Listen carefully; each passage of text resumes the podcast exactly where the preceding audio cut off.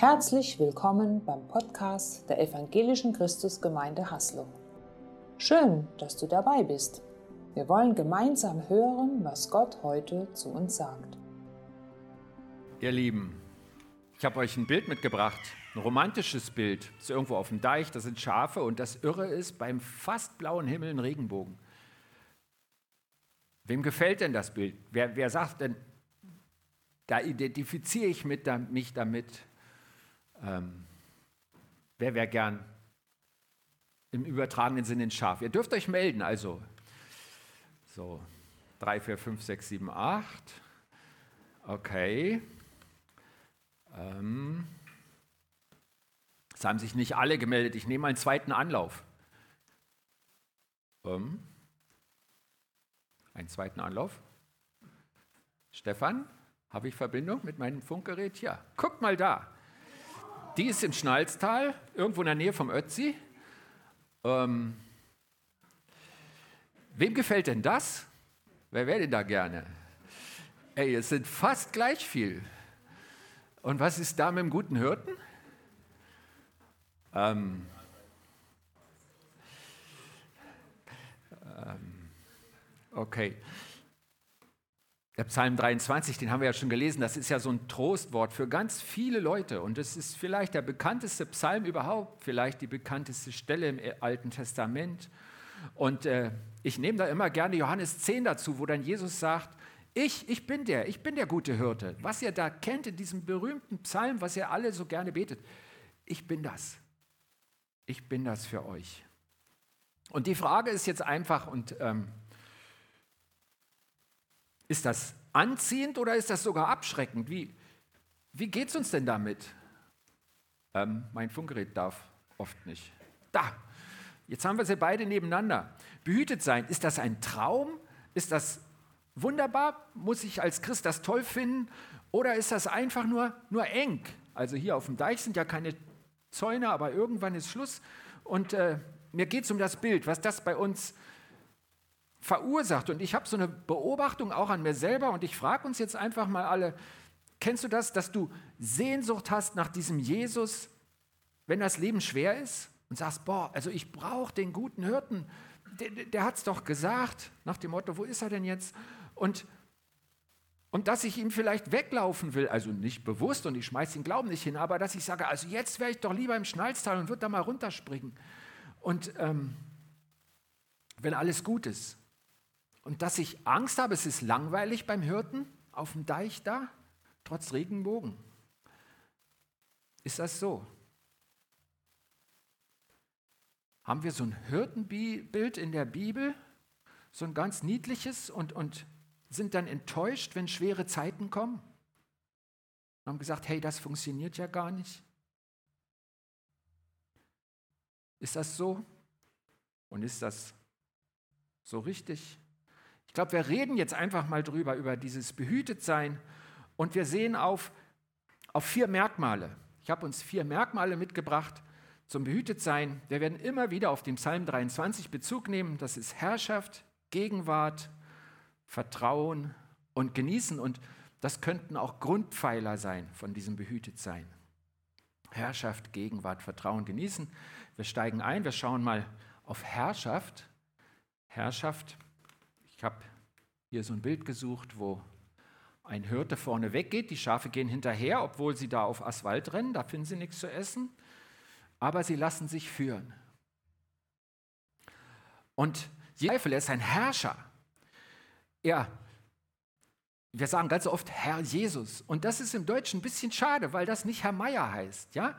So, ähm, Im Englischen ist es Lord.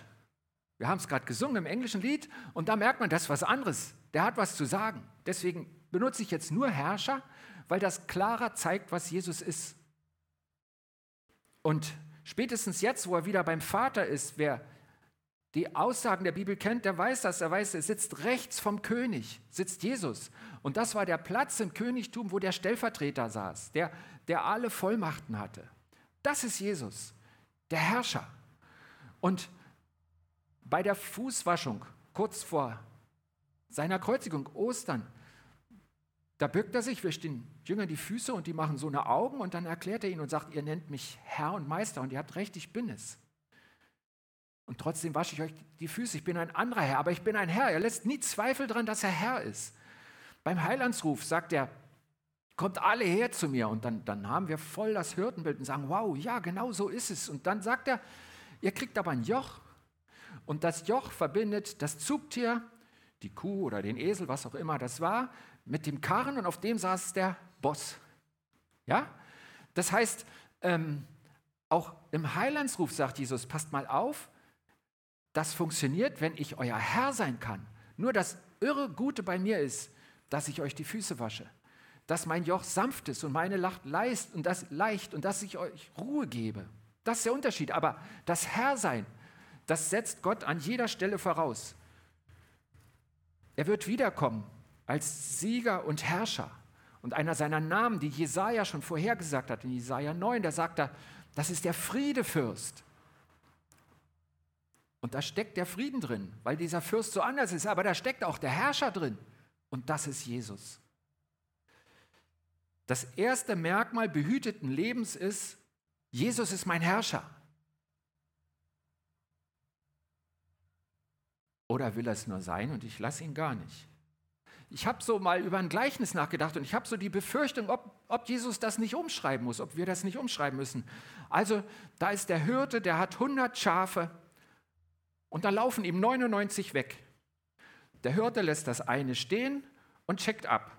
Die 60 brauchen die schlechte Erfahrung, dass sie merken, dass es bei mir gut ist. 20 haben es missverstanden und 18 haben sich gegen mich entschieden. Eins hat sich verirrt. Da läuft der Hirte dem einen Verirrten nach und holt es zurück. Dann sucht er die 20, die ihn missverstanden haben, erklärt es ihnen sein Behütetsein noch einmal und holt sie zurück. Die 60 und die 18 lässt er ziehen und lässt sein Gatter offen. Sie alle wissen, sie können zurück. Trifft das eher das, was wir leben? Zumindest manchmal. Ich will euch nichts unterstellen. Ich rede auch von mir. Und ich glaube nicht, dass es immer so ist. Aber wie ist es denn mit uns und dem Hirten? Der Punkt ist, Jesus ist mein Herrscher. Oder das ganze Ding mit dem Hirten findet nicht statt. Das klassische Ding ist doch, ich habe in jungen Jahren kurz nach der Bekehrung gehört, Gott ruft mich in die Mission. Und dann hat sich's nicht ergeben. Und jetzt bin ich verheiratet, ich habe einen Beruf und so. Und äh, Gott stellt sich trotzdem zu mir. Das kann sein, dass es so ist. Aber hast du das irgendwann geklärt mit deinem Herrscher, der dir was anderes erzählt hat? Ist der Punkt bereinigt zwischen euch? Und wie ist es damals dazu gekommen, dass du den Weg nicht gegangen bist? Vielleicht ist dieses damals auch dein Heute. Was sagt Gott zu dir? Und wenn du sagst, das ist aber die ganz große Nummer, schauen wir mal in den Alltag. Was ist denn, wenn Gott dir sagt, du solltest jetzt Zeit mit mir verbringen. Machst du das? Haben wir aus dem Herrscher einen Ratgeber gemacht und entscheiden wir, was wir tun? David, das war ein König. Der hat gesagt, der konnte machen, was er wollte. Und damals war König nicht so, dass er das äh, Repräsentantenhaus oder die, die Abgeordneten fragen musste. König war König. Der hat gesagt, es geht links lang. Alle sind links lang gelaufen. Er hat gesagt, stopp. Alle haben gestoppt. Und wenn nicht, gab es Ärger. Das war David. Und David sagt, der Herrscher ist mein Hirte. David sagt, ich habe aber einen über mir. Den habe ich freiwillig gesucht. Aber so sieht es bei mir aus.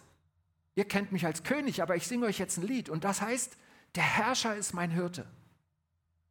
Das erste Merkmal behüteten Lebens ist, Jesus ist mein Herrscher. Wir schauen weiter. Ich habe ein Bild gesucht mit drei Hürden. Das könnte jetzt Vater, Sohn und Heiliger Geist sein. Und das Stichwort ist Gegenwart. Gott ist ein Gott der Gegenwart. Gott fragt uns immer wieder, Gott, heute, wenn ihr seine Stimme hört, dann, dann reagiert, dann lebt doch mit mir. Und das Tolle an der Gegenwart Gottes ist doch, ich bin nicht alleine. Wir schauen wieder auf David. Der sagt, egal wo ich bin und selbst wenn es ein finsteres Tal ist und da, da ist ja niemand gerne und wir verstehen ja das Bild, selbst wenn du keine Angst vor dunklen Tälern hast, verstehst du ja, was er sagen will. Er sagt, egal wo ich bin, fürchte ich kein Unglück. Warum? Denn du bist bei mir. David, der noch nichts von Jesus wusste, wusste schon von der Gegenwart Gottes und sagt, und das macht den Unterschied. Ich, David, weiß, mein Herrscher ist bei mir, die Gegenwart Gottes. Jesus sagt, ich bin alle Tage bei euch bis zum Ende der Welt. Und wie heißt dieser Jesus noch? Einer seiner Namen ist, ich bin mit dir, Immanuel. Das ist Programm, das steht auf seine Stirn geschrieben. Er hat diesen Namen.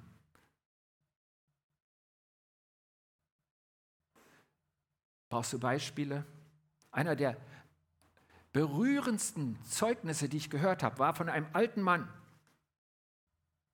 Der hat mir erzählt, er war im Krieg und er war schwer verwundet und dann zog sich die Front zurück und vier Stunden lag er da am Verbluten.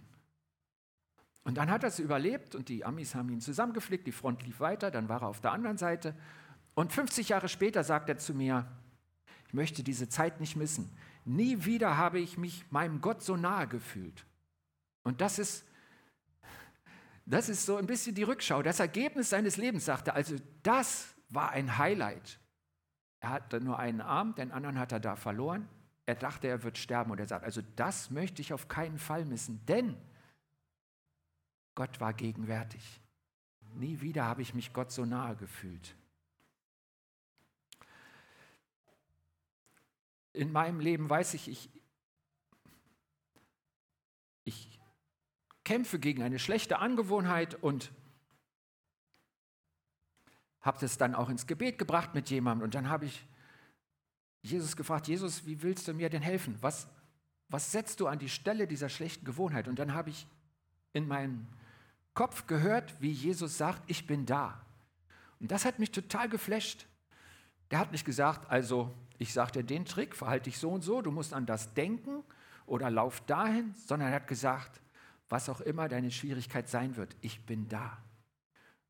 Und mir hat diese Antwort total gut getan. Gott hat mir seine Gegenwart versichert. Und das ist nicht ein Sonderding zwischen ihm und mir, er versichert sie uns allen. Wir haben uns an die Stellen erinnert. Und die Gegenwart, das ist ein Geschenk Gottes, das ist Teil dieses Behütetsein, das ist einer der vier Pfeiler, die wir heute entdecken. Aber ich muss sie pflegen. Es ist auch mein Anteil daran, dass ich sie suche, dass ich sie in Anspruch nehme. Es ist das Geschenk Gottes und es wird an ihm nicht scheitern. Es könnte aber an mir scheitern. Das wäre schade. Das zweite Merkmal behüteten Lebens ist die Gegenwart Gottes. Jesus ist in mir. Das sind ja seine Worte, wie er die Nähe beschrieben hat. Er gesagt, ich in euch. Gegenwart.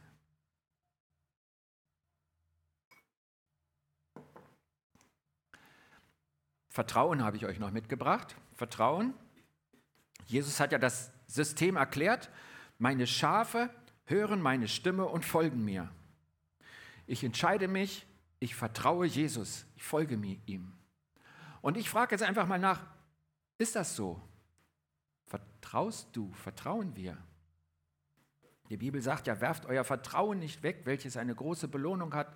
Und Jesus sagt mal zu seinen Jüngern, warum seid ihr so kleingläubig? Und wisst ihr was? Manches geht ja durch die Übersetzung verloren. Und für klein kann man auch wenig sagen. Und das Glauben auch Vertrauen heißt, das erzähle ich, glaube ich, alle Vierteljahr. Weil beides in dem griechischen Wort steckt. Pistis, Vertrauen heißt auch Glauben. Das heißt, Jesus fragt ja die Jünger auch, warum habt ihr so wenig Vertrauen? Er fragt uns das. Und die Frage ist einfach, hat er recht oder sieht er nicht, wie, wie doll ich vertraue? Wenn du einen Mangel fühlst, glaubst du, dass Jesus ihn sieht? Glaubst du, dass er sich darum kümmert? Das Vertrauen hängt an deinem Denken über Jesus. Wie denkst du über Jesus? Vielleicht habt ihr die Bilder im Kopf von dem Behütetsein. Hier dieser Hirte ist irgendwo in einem Gebirge, holt sein Schaf, da kann das Schaf schlecht laufen, wo er da rumläuft. Aber wir hatten auch das Abenteuer. Ähm, ich brauche Verbindung. Wir hatten auch das Wie ist dein Denken über Jesus? Gönnt dir Jesus das volle Leben? Gönnt dir Jesus den Sprung im Schnalztal? Wie führt dich Jesus? Ich habe heute, ähm, ich habe so eine Bible-App, da kommt immer so ein Vers. Und heute stand da drin, Johannes 6,35, Jesus antwortete, ich bin das Brot des Lebens. Wer zu mir kommt, wird nie mehr hungrig sein. Und wer an mich glaubt, wird nie mehr Durst haben. Da geht es nicht nur um gutes Essen, sondern da geht es darum, dass Jesus mir zusagt, du kriegst auch das Schnalztal. Du wirst auch in den Herausforderungen wachsen. Du wirst nicht dein ganzes Leben wie ein blödes Schaf auf dem Deich stehen. Und ich glaube, dass Behütetsein viel mehr ist, als wir das in dieses niedliche Bild drängen und dann sagen, das passt aber nur in Teilen meines Lebens. Behütetsein ist viel umfänglicher und viel intensiver. Ich glaube, dass dieser gute Hirte uns auch in Herausforderung führt, damit wir wachsen. Und dass er die Dosierung richtig gut kennt. Wir merken es vielleicht manchmal nicht und sagen, pff, also jetzt. Ein andermal denken wir vielleicht, es ist langweilig. Weißt du was? Ich war der lebhafteste der drei Kinder meiner Mutter. Und ich war am stärksten krank. Ich hatte immer das höchste Fieber und war am längsten krank. Und ich habe es schier nicht ausgehalten im Bett. Und irgendwann hat mir meine Mutter erzählt, nach einer Krankheit hat jedes Kind einen Entwicklungsschub. Ich habe es also nicht so gemerkt, ja, aber ähm, ich glaube, dass Gott auch was vorhat mit der Langeweile. Und glaub mir, sie wird nicht ewig dauern. Was bedeutet es für dich in der Tiefe, dass Gott gut ist? Auf was bist du ausgerichtet? Auf seine Worte, auf seine Aufgaben? Sagst du, wow, jetzt kommt eine Herausforderung und was hat Gott damit vor? Wie soll das seinem Reich dienen? Wie soll das mir zum Besten dienen? Alles Zusagen, die er gibt. Oder bist du ausgerichtet auf, auf deine Wünsche und Ziele und sagst immer, oh, das passiert Gott, komme ich jetzt nicht zu kurz? Geht das jetzt verloren, was mir doch so wichtig ist? Ich glaube, es ist ein erfülltes, spannendes, herausforderndes, gelingendes Leben, was Gott dir schenken will. Und Vertrauen heißt viel mehr als, Gott wird schon darauf schauen, dass nichts passiert. Wenn ich auf mein Leben zurückblicke, mein größter Traum als junger Mensch war eine Weltumsegelung mit dem Segelboot. Den Führerschein habe ich gemacht. Auf Bootsausstellung war ich mehrfach. Ich glaube, es wird nichts mehr. Aber mein Leben ist viel erfüllter und spannender gewesen. Und es, Gott hat Sachen reingelegt, die hätte ich mir niemals zugetraut. Und ich glaube, das ist typisch Gott.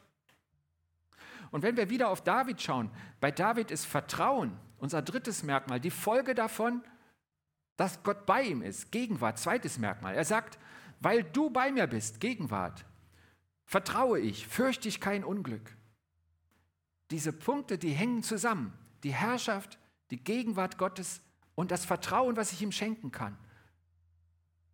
Und kombiniert mit der Herrschaft heißt das, er darf leiten. Wir haben noch ein Merkmal. Genießen. Genießen. Jesus liebt dich. Kannst du das genießen?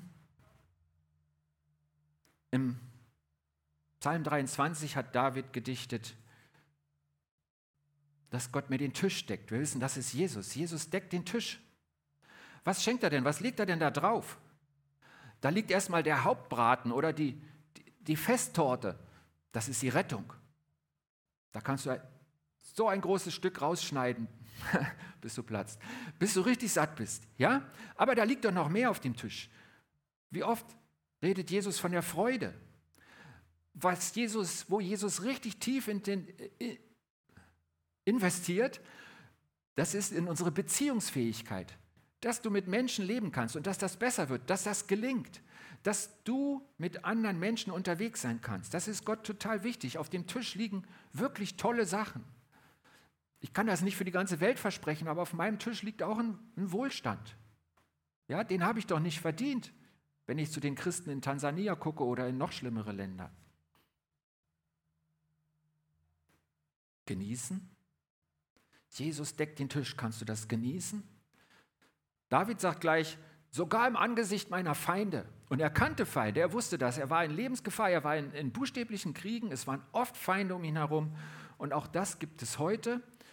Also in der Ukraine, da sind ganz viele Menschen, die stehen im Angesicht der Feinde. Und es geht um ihr Leben. Und da sind auch einige Christen bei. uns, denen es so gut geht. Betet dafür. Macht euch im Herzen solidarisch mit Menschen, die wirklich leiden. Ich glaube, dass das einen Wert hat vor Gott und in Sicherheit für die Menschen. Es gibt Rückmeldungen, die sagen, es ist uns so wichtig, dass wir wissen, andere, die nicht aus der Ukraine sind, die nicht in diesem Krieg sind, die beten für mich. Gilt auch für alle verfolgten Christen. Also im Angesicht der Feinde. Aber ihr Lieben, das gilt auch für uns. Und was sind denn deine Feinde? Was ist denn der Feind dessen, dass du den Tisch übersiehst und nicht genießen kannst? Könnten das deine Sorgen sein? Könnte es sein, dass du ähm, so sehr um Dinge kreist, die in der Zukunft liegen, dass du nicht siehst, dass Gott dir in der Gegenwart einen guten Tag schenkt? Eine schöne Begegnung? Ein Aufstehen mit Frieden? Ich kann dir nicht sagen, was Gott dir schenkt, aber ich glaube, dass er gut ist und dass du das sehen kannst. Und ich fürchte so ein bisschen, dass ich es übersehe, dass ich dran vorbeigucke, wegen Sorgen oder wegen meinen eigenen Vorstellungen, dass mein Fokus so falsch ist, dass ich so sage, Gott, du musst aber jetzt das hier und ich gar nicht merke, dass da der Tisch steht mit dem Guten, der auch in meinem Leben ist, in dem Gottes Güte zu mir leuchtet. Vielleicht auch Blindheit für das, was in Wahrheit Gottes Gnade ist in meinem Leben. Die wichtigen Sachen können wir uns ja nicht verdienen, oder? Also was sind die möglichen Feinde, die dich davon abhalten, den Tisch zu sehen, den Gott dir und mir deckt?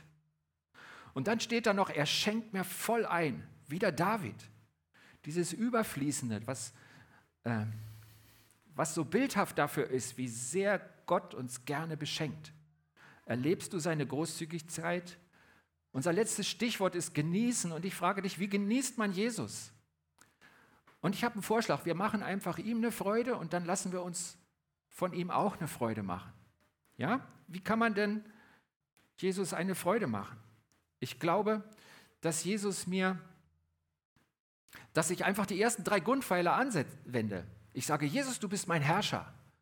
Ich, ich will das jetzt und erinnere mich im Alltag dran, ich ziehe das durch. Du bist mein Herrscher, da machst du dir auch selber eine Freude mit. Aber Gott freut sich auch. Und dann sagst du, Gott, ich genieße deine Gegenwart.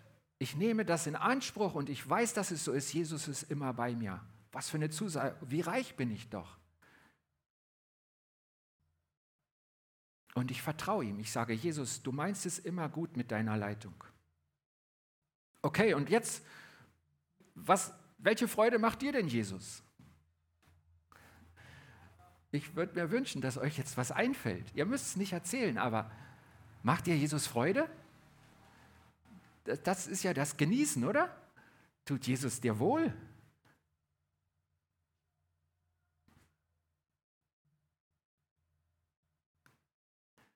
Danke dafür. Ja. Danke dafür. Ja, danken ist ein, ein, ein wunderbarer Weg, mit einem leichten, fröhlichen Herz zu leben dass man das Danken nicht übersieht. Und der Tipp kommt jetzt von Menschen, die äh, Tage sehen, die, die nicht so gefallen.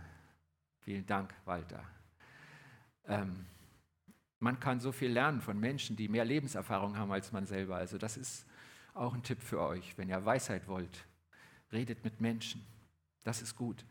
Also ich merke bei mir, ähm, was mich reich macht, wo ich mich beschenkt fühle, ist, wenn ich ihm tatsächlich begegnen kann. Wir haben heute wieder gesungen, dass wir vor den Thron kommen. Und das ist ja ein Bild für die Ge Begegnung mit dem lebendigen Gott. Ich, ich kann ihm begegnen. Ich bin nach der stillen Zeit, nach diesem Moment, bin ich gestärkt. Aber da gibt es auch ganz viele andere Sachen. Ich, ich bin beschenkt durch das Leben mit meiner Frau, mit lieben Menschen, durch Entspannung in unserem Garten, was wirklich ein Rückzugsort ist wo ich Kraft schöpfe. Ich habe gesagt, ich habe ein reicheres Leben gehabt, als ich bisher, als ich mir je vorstellen konnte.